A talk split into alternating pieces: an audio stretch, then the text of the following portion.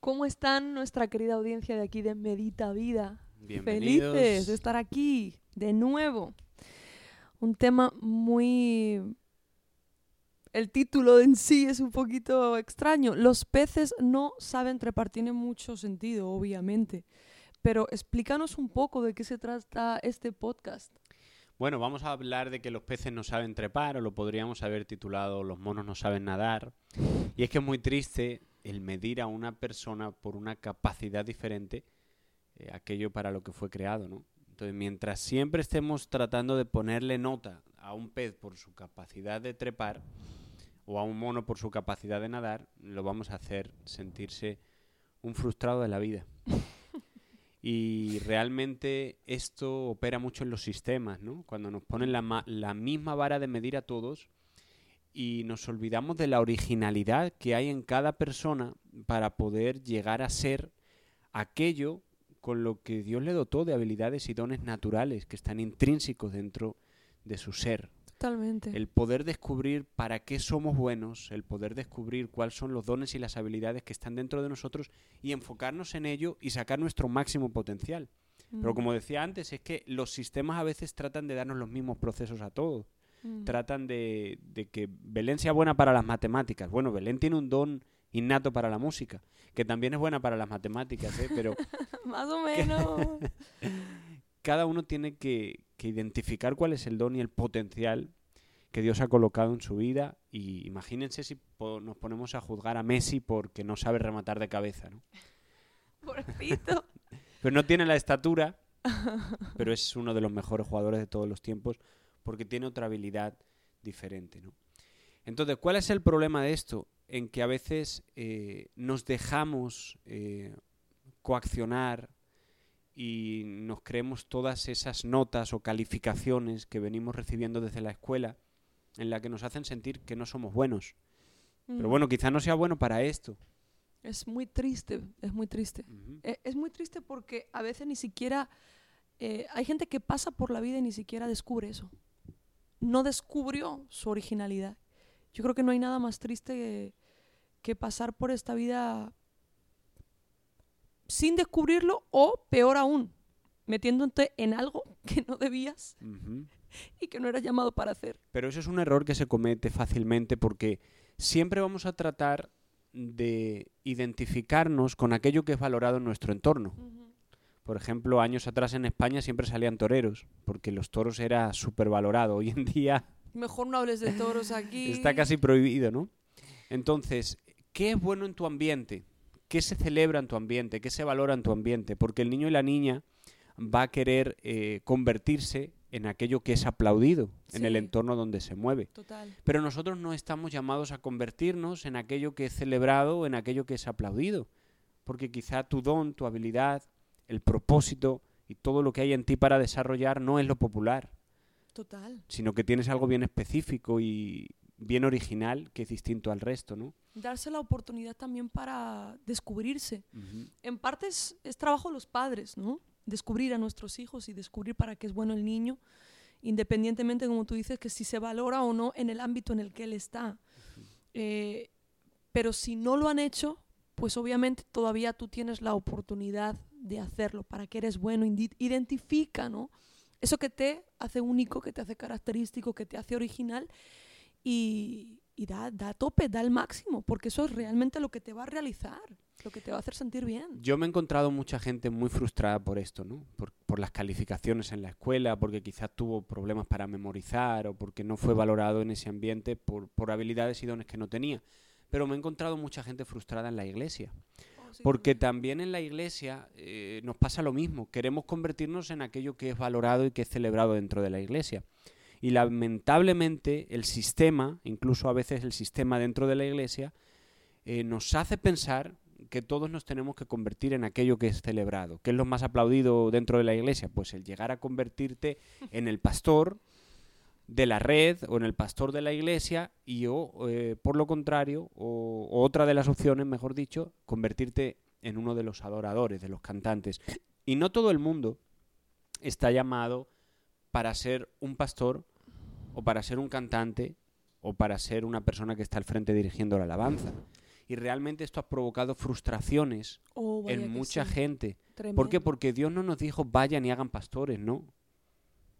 Jesús nos dijo vayan y hagan discípulos. Estamos llamados a hacer discípulos de Jesús. Entonces nos ha llegado gente a la iglesia con un potencial tremendo eh, para operar en el mundo de los deportes, en el arte, en el mundo de la economía, en la política, y ser esa sal que le da sabor a la tierra, ser esa luz que alumbra el mundo. Pero creo que erróneamente hemos querido hacer de ellos pastores.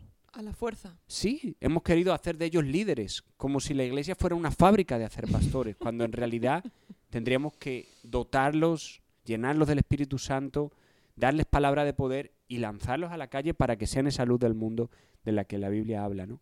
¿Y cuánta gente entonces Belén después de pasar 8 o 10 años renunciando a tantas cosas, ¿no? Porque le hicieron comprar esa idea de que no, Dios te llama a que estés aquí en las siete reuniones de los siete días de la semana, que renuncies a tu carrera, Wow. a tus exámenes, a tu empresa, a tu trabajo, incluso a tu familia. Mm. Y esa mentalidad eh, tan legalista, con personas que realmente no tienen un llamado pastoral, o que no tienen una buena voz, o no tienen un llamado al altar, Lo frustramos. y hoy en día están Lo frustradas, frustramos. porque han perdido su economía, han perdido su familia, han perdido eh, todo el avance y el desarrollo que habían tenido en su carrera, en su empresa, y hoy están frustrados realmente.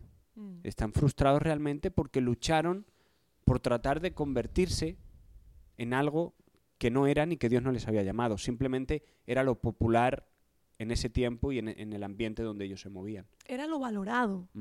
Entonces, como es valorado, pues entramos en una lucha por ser quien no deberíamos, por hacer lo que Dios no nos mandó a hacer.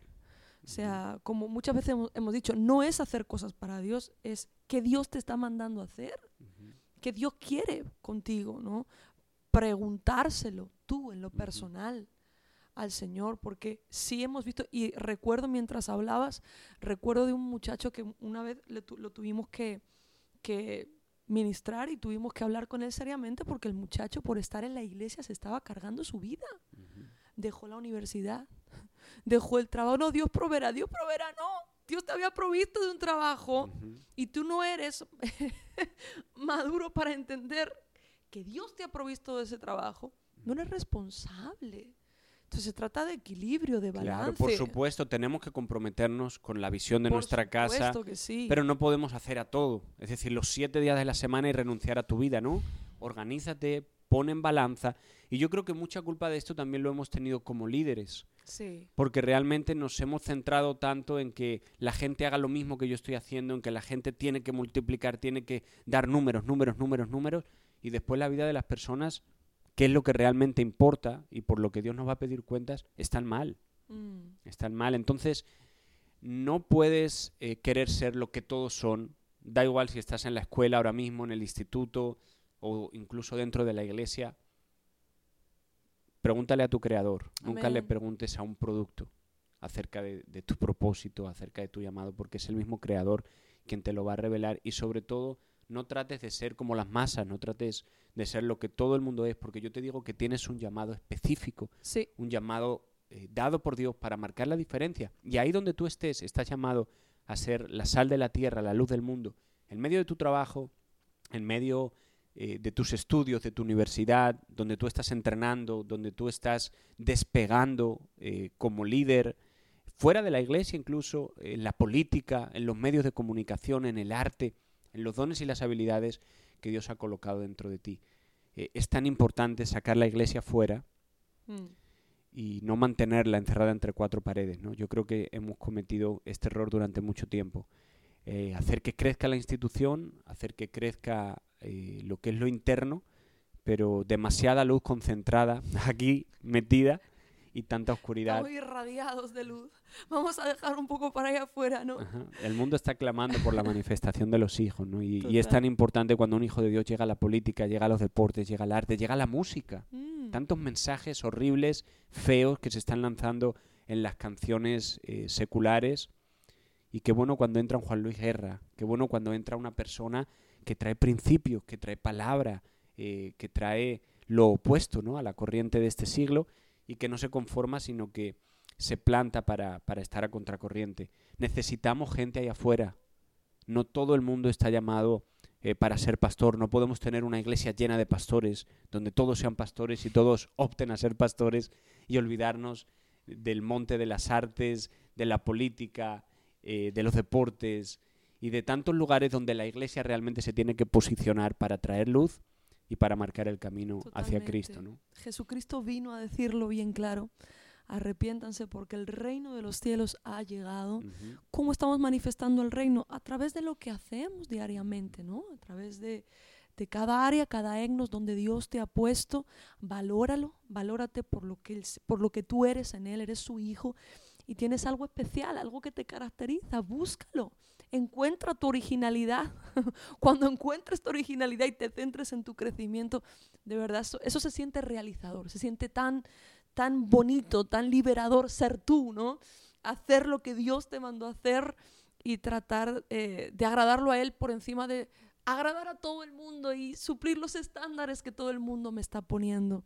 Eh, creo que es un tema muy importante y creo que se ha entendido bien la idea de lo que queríamos conversar en este día. No, y que no, se, no te sientas raro, no te sientas raro por estar en un proceso diferente al que todos están. Es más, la gente que tiene un proceso, eh, un llamado distinto, un propósito distinto, va a tener que vivir procesos distintos. Y a veces vas a tener que pagar el precio de la soledad, como lo pasó José, como lo pasó Daniel.